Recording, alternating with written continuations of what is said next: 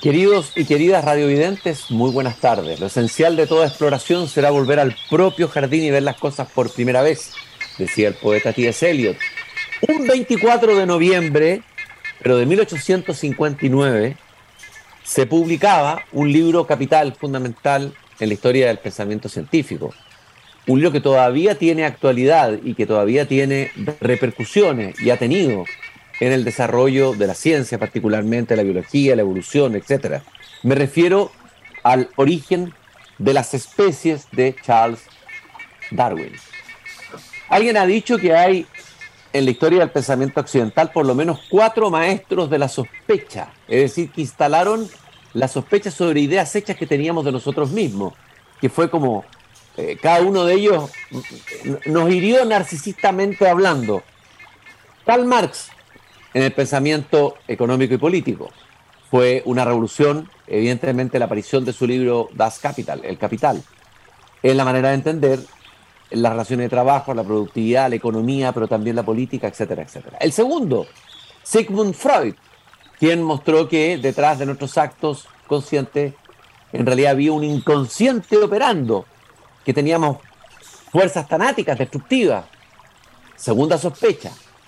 Tercero, Federico Nietzsche, quien dijo que Dios había muerto, que en realidad la verdad, tal como se entendía en filosofía, había muerto. Otra herida narcisista tremenda para el ser humano. Y por si faltara poco, Charles Darwin publica un libro que va a cambiar completamente nuestra mirada de, de dónde venimos, hacia dónde vamos, cómo evolucionamos, quiénes somos. Este extraño mamífero parado en dos patas que camina sobre el universo. Eh, y bueno, eso de todas maneras había que celebrarlo aquí en Desde el Jardín y recordar. ¿Y cómo lo vamos a celebrar?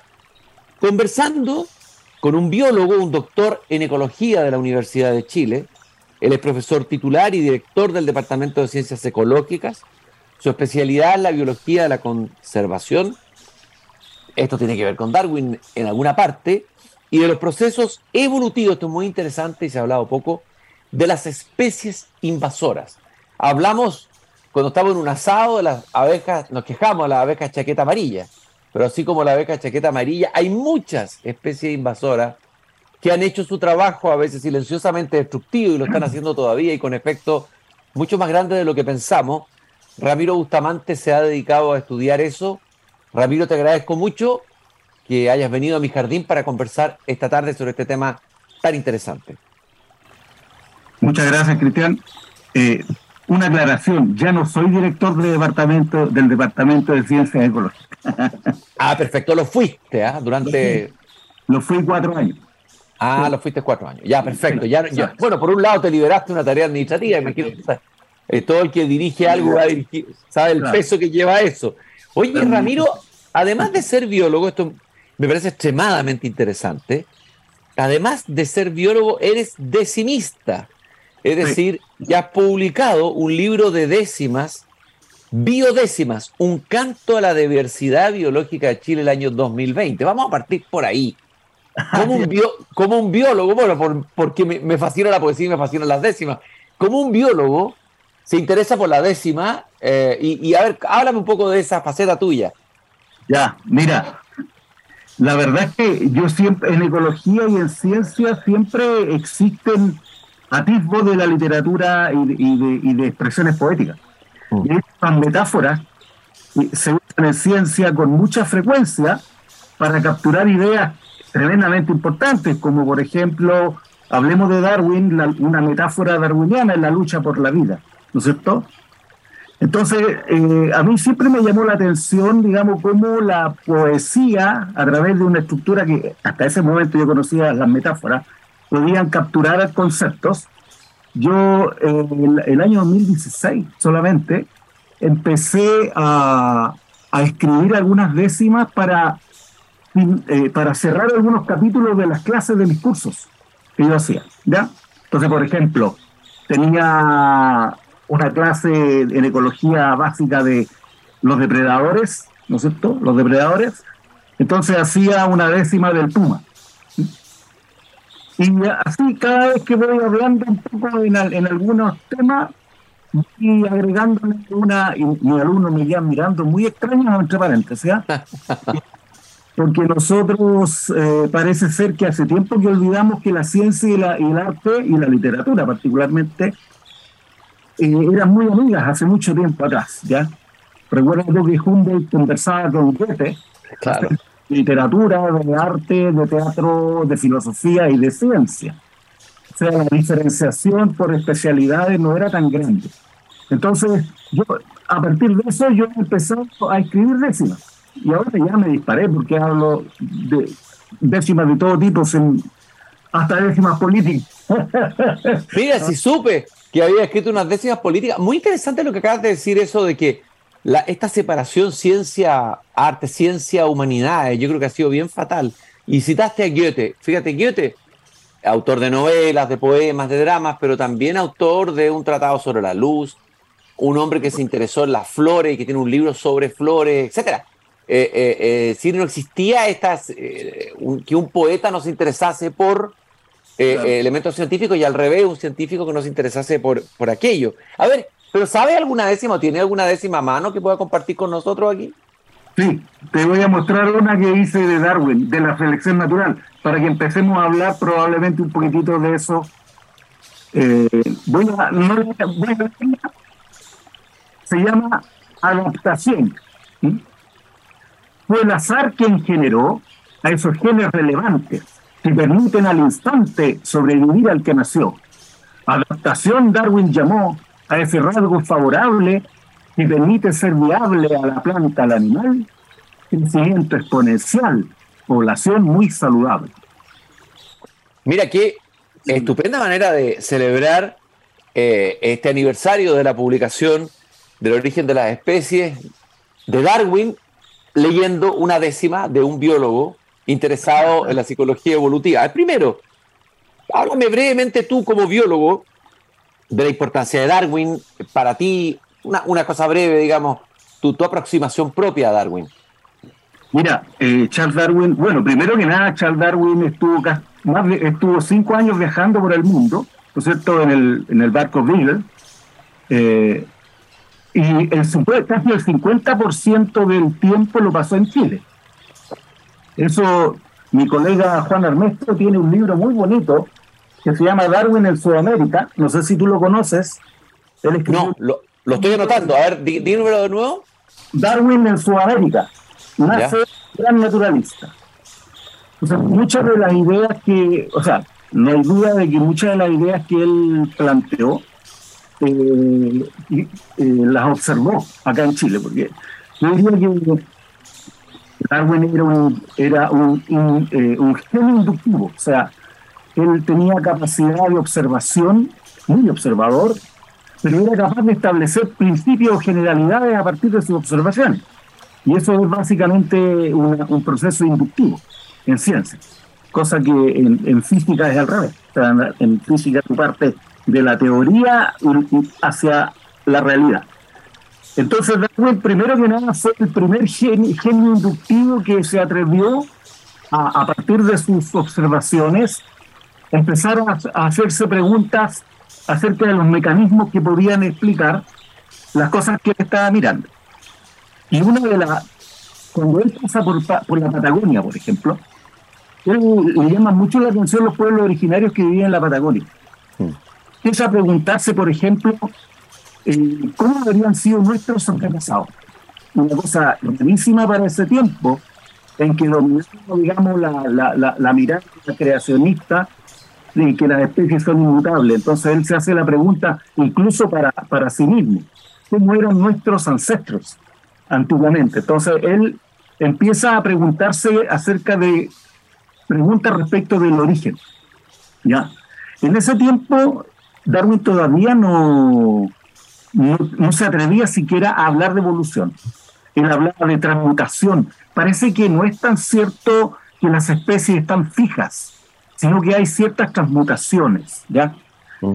Él estaba atrapado por, un- por su cultura, o sea, tú sabes que él era un hombre de su tiempo, ¿no es cierto?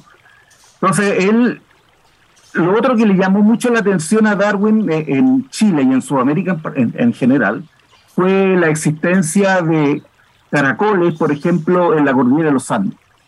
Entonces él empieza a preguntarse que tal vez los 6.000 años que decía la edad que tenía la Tierra, de acuerdo a la iglesia, no era tal y era mucho más viejo. ¿Cómo puede ser posible que un caracol, él no pensaba que era un fósil, pero ¿cómo un caracol puede, haber, puede estar a, 4.000, 5.000 metros de altura?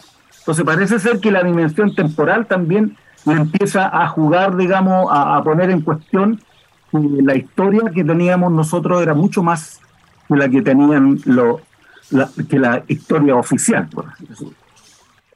Tú te has dedicado a estudiar el tema de los procesos evolutivos de las especies invasoras. A ver qué tendría que ver Darwin con eso, así brevemente. Darwin fue muy observador cuando anduvo en, América Latina y él le llamaba mucho la atención, por ejemplo, que había en, Argentina había una actividad ganadera muy importante. ¿No es cierto? En, toda, esta región eh, de la Argentina habían 200.000 cabezas de ganado en ese tiempo, imagínate, en 1830, ¿ya? Y él le llamaba la atención las especies, eh, las vacas que, eran las vacas cerriles que le llamaban, que se escapaban, y iban al bosque y ya no volvían. Entonces, a él le llamó, él fue el primero que hizo, llamó la atención de que habían especies exóticas que podían eventualmente incorporarse al ecosistema. También le llamó la atención la abeja, la, apis mellifera, la abeja de la miel, y se preguntaba si esta abeja mielera no estaba excluyendo a las abejas nativas, ¿ya?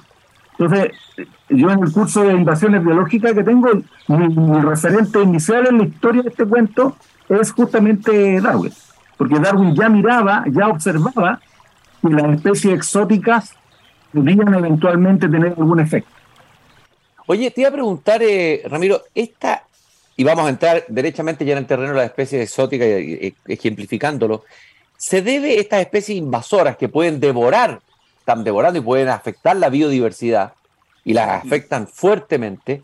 ¿Esto se debe a qué? ¿Se debe al cambio climático? ¿A, la, a qué? ¿A la globalización? Eh, eh, ¿cuáles son, cuáles son, ¿Cuál es el factor más importante de, de la irrupción de distintas especies invasoras y que afectan nuestra biodiversidad? Mira, hay un, ecólogo norteamericano que se llama Harold Mooney, que él dice que a la época actual habría que llamarle el homogoceno, porque nosotros como seres humanos lo que hemos hecho a través del movimiento de mercaderías y de personas, hemos roto las barreras biogeográficas que las especies les imposibilitaba pasar es imposible, digamos, que una especie de mamífero, incluso una rata, las ratas son originarias de Asia, entre paréntesis, y puedan haberse movido tanto si el hombre no las hubiera ayudado. ¿Ya?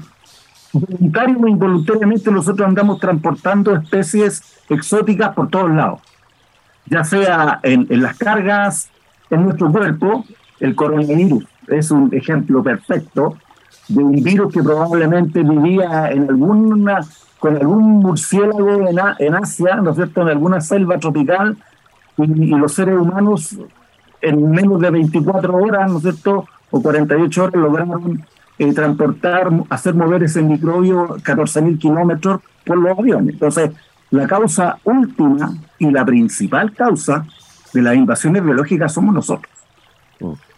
Ahora, el cambio climático puede favorecer a algunas especies y probablemente va a perjudicar a otras, pero pensando que no hubiera cambio climático, ya las especies exóticas están en nuestro ecosistema actuando y haciendo lo que hacen naturalmente, o sea, alimentarse, sobrevivir y reproducirse.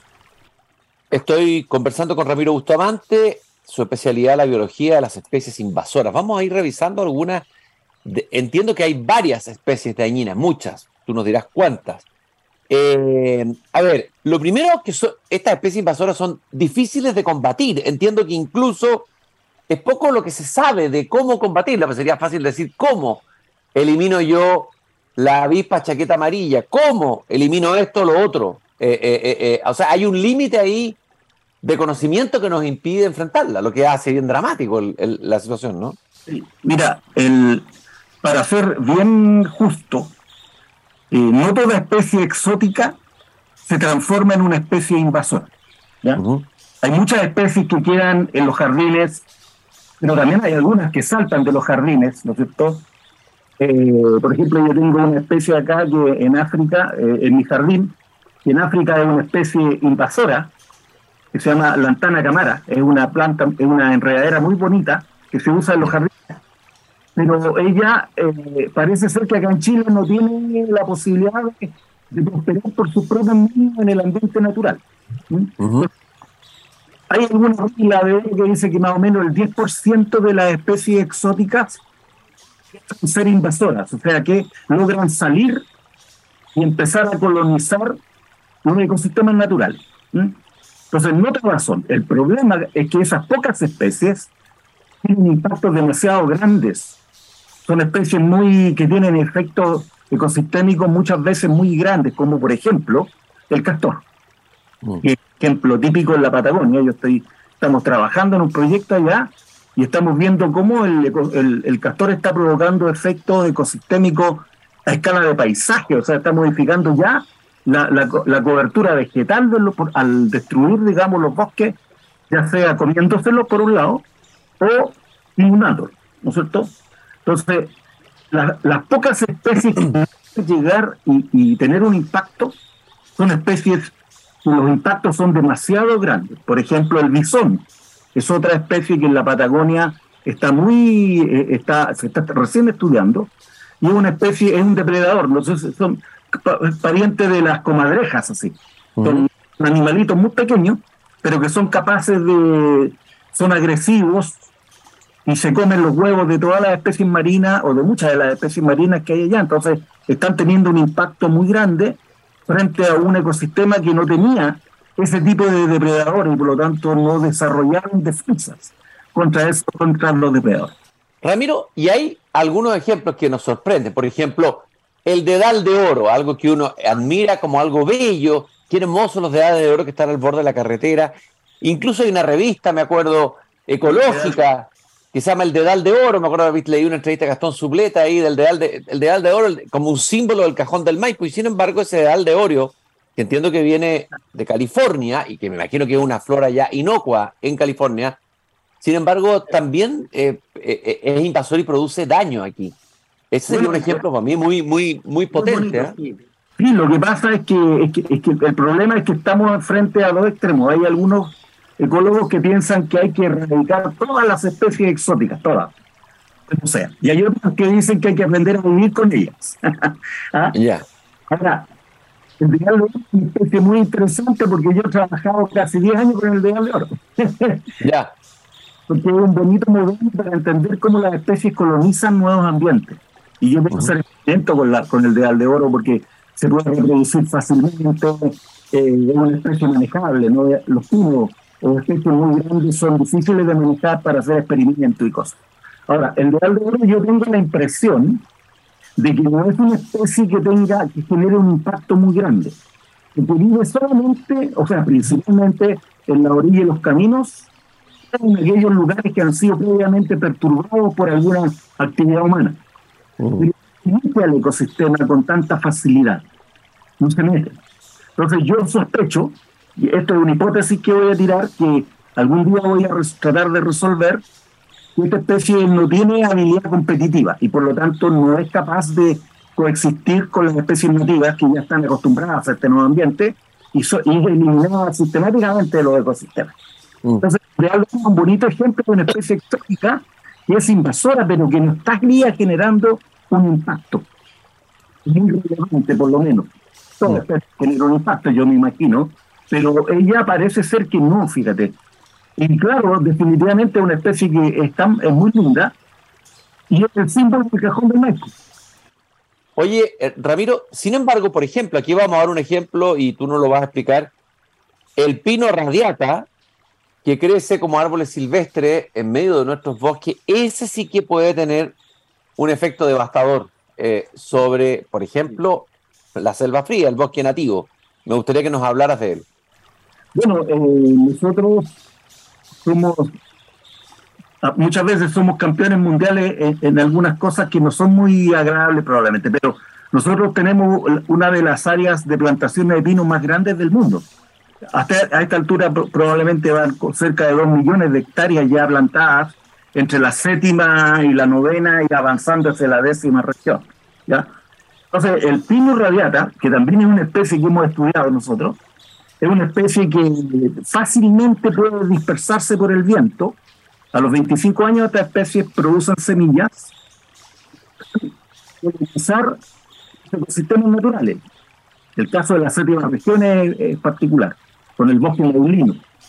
Y logran colonizar, eh, eh, eh, generar nuevos individuos en, los bosques, en los bosques nativos. Allí, digamos, probablemente eso, yo todavía no lo he estudiado, pero esta especie tiene características muy especiales, características químicas muy especiales, que probablemente debe modificar la química, la química del suelo. ¿ya? Y eso hace, por ejemplo, que bajo los árboles de pino sea difícil que crezcan otras cosas que no sean pinos, por ejemplo. ¿ya? Eh, y es un, es, un peligro latente, y ahí está. ¿Me entiendes? Eh, en, la Patagonia está el otro pino, el Pinus contorta, ¿ya? que también está siendo, fue plantado y ahora está colonizando toda la digamos, toda la, zona de abierta, el, el, bosque de pino está avanzando. Ahora, ¿cuáles son los efectos? Eso forma parte de nuestros objetivos de investigación del instituto, del Instituto de Ecología y Biodiversidad, donde yo pertenezco, además de formar parte de la Universidad de Chile. Eh, aquí hay otra especie que no, es una planta, no es una flor, sino que es un abejorro. El abejorro europeo, que entiendo que fue introducido por los agricultores para eh, fertilizar, ¿cómo se llama? Eh, polinizar mejor y tener tomates y arándanos orgánicos para que nosotros podamos ir a ferias orgánicas y compramos estos tomates y arándanos, pero no sabemos que detrás de ellos o participando en ellos están estos abejorros europeos. ¿Cuánto daño han hecho te pregunto esto porque los productores de arándanos y tomates se defienden como gatos de espalda, diciendo que, claro, pueden producir un daño, pero al mismo tiempo eso impide usar fertilizantes artificiales, etcétera, etcétera, etcétera. Eh, otros elementos que son contaminantes, que es más compleja la realidad y que no se puede llegar a un purismo absoluto. ¿Cuál es tu mirada de eso? O sea, mira, primero que nada, estamos hablando del, del bombus, bombus terrestre, o sea, hay una especie de abejorro que es equivalente, digamos, hay abejorros en Chile, nativos, que el abejorro, no sé si alguna vez, cuando éramos pequeños, veíamos estos abejorros grandes volando entre medio de las flores, unos abejorros grandotes de 4 o 5 centímetros, que eran muy lindos, muy, muy eficientes como polinizadores porque eran lentos, entonces hacían el trabajo muy bien de polinizar. Ahora, el, esta especie de Bombus terrestri, el abejorro europeo que tú me hablas, es una especie que es muy agresiva. Entonces, lo que ha hecho, y esto está probado eh, con evidencia científica, de que lugares donde están el bombus terrestre prácticamente ya no existe el bombus albumi, que es el bombus nativo. ¿ya? Entonces, el primer impacto que está teniendo este abejorro es, por lado, primero, no es tan eficiente polinizador como se piensa, ¿ya? Y segundo, está, eh, eh, está excluyendo al, al, bombus o al abejorro nativo, y hay zonas del, de Chile donde ya prácticamente no se ven. Muy agresivo. Ahora, lo que dicen los agricultores es bastante cuestionable porque eh, existen ahora prácticas o iniciativas a nivel internacional y que de acá en el Instituto de Ecología y Biodiversidad también hay personas que están trabajando en eso y que se está jugando por, la, por los polinizadores nativos. Hay una diversidad de abejas nativas que nosotros no conocemos, que no son las melíferas, no es la abeja de miel, son abejas de distintos tamaños, distintos colores, que son tremendamente eficientes como polinizadoras y hay iniciativas en este momento de permitir que estas abejas puedan polinizar los cultivos. O sea, lo van a hacer porque ellas andan buscando polen, andan buscando néctar y las especies van se van a encontrar con las flores de tomate, con las flores de, todas las especies que a nosotros nos interesan. Entonces, probablemente el servicio de polinización que ofrece este, este bombus puede ser interesante, pero los costos son muy grandes. ¿Me entiendes? Sí. Entonces, si lo hiciéramos, lo evaluáramos económicamente, probablemente no sería tanto el beneficio si nosotros le permitiéramos a las abejas nativas que nos ayuden a polinizar nuestros cultivos. Por ejemplo, en la primavera o anticipándose incluso al resto de la primavera, eh, brotan, y florecen los aromos. Nosotros decimos qué bello el aromo florecido. Y resulta que el aromo es un destructor, entiendo, del sauce chileno. Y ni siquiera nos hemos enterado de esos crímenes que comete el aromo.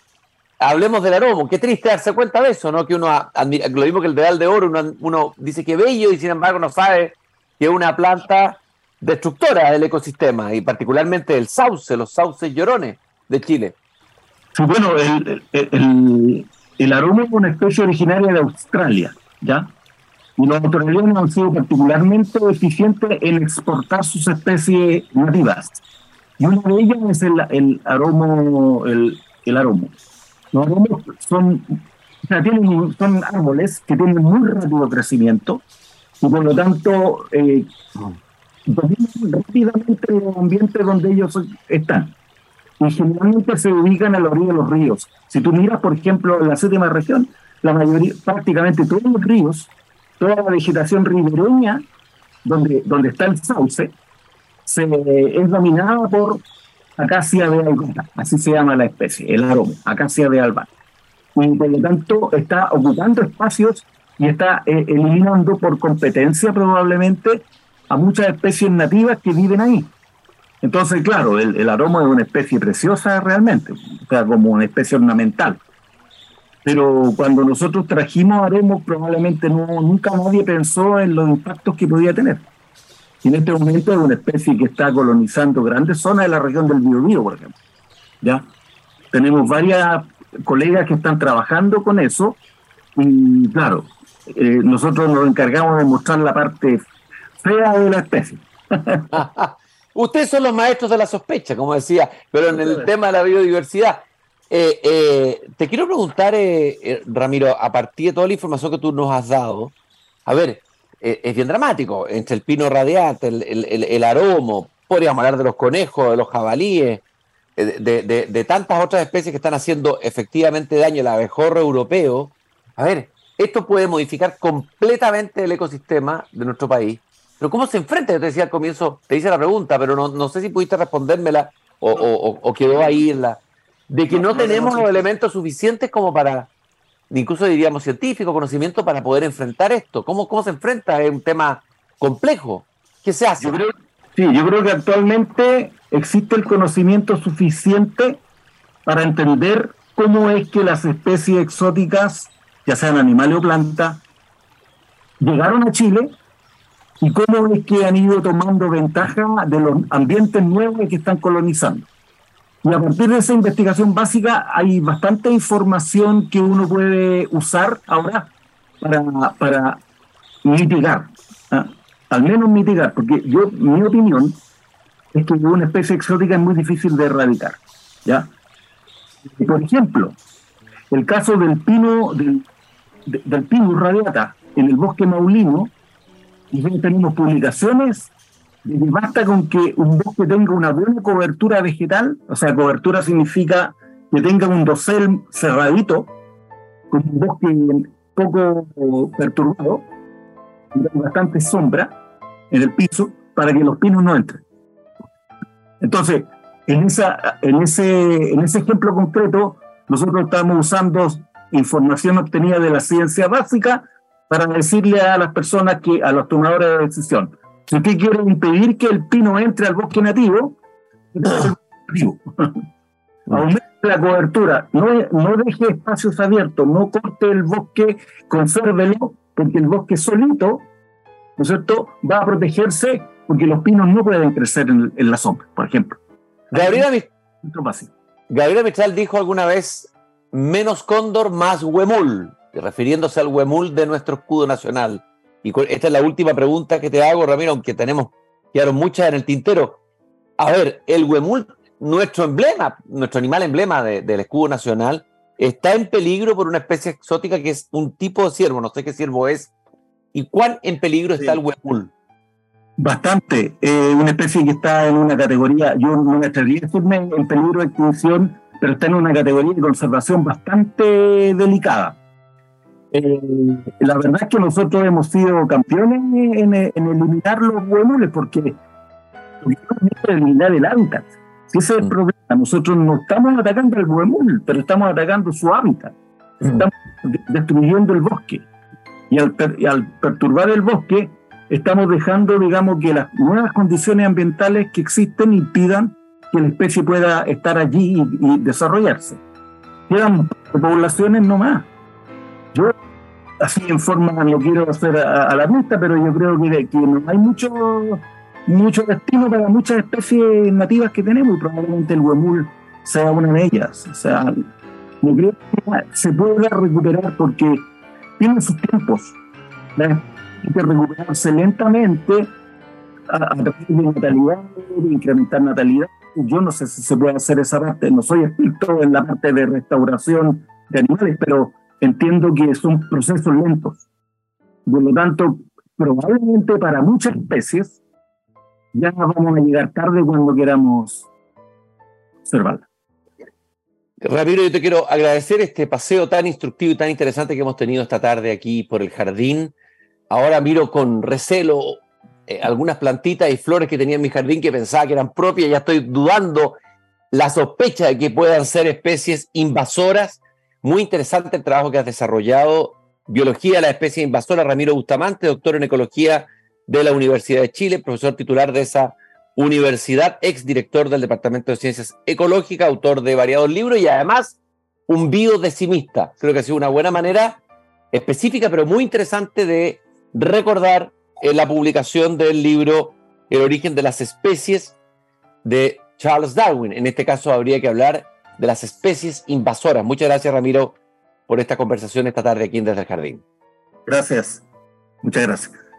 Y nosotros nos encontramos mañana nuevamente aquí cuando volvamos a abrir la verja de madera de este jardín. Y no se olviden de la frase de Voltaire al final del Cándido, hay que cultivar el propio jardín. En este caso habría que decir, hay que cultivar ojalá las propias especies del propio jardín. Hasta mañana.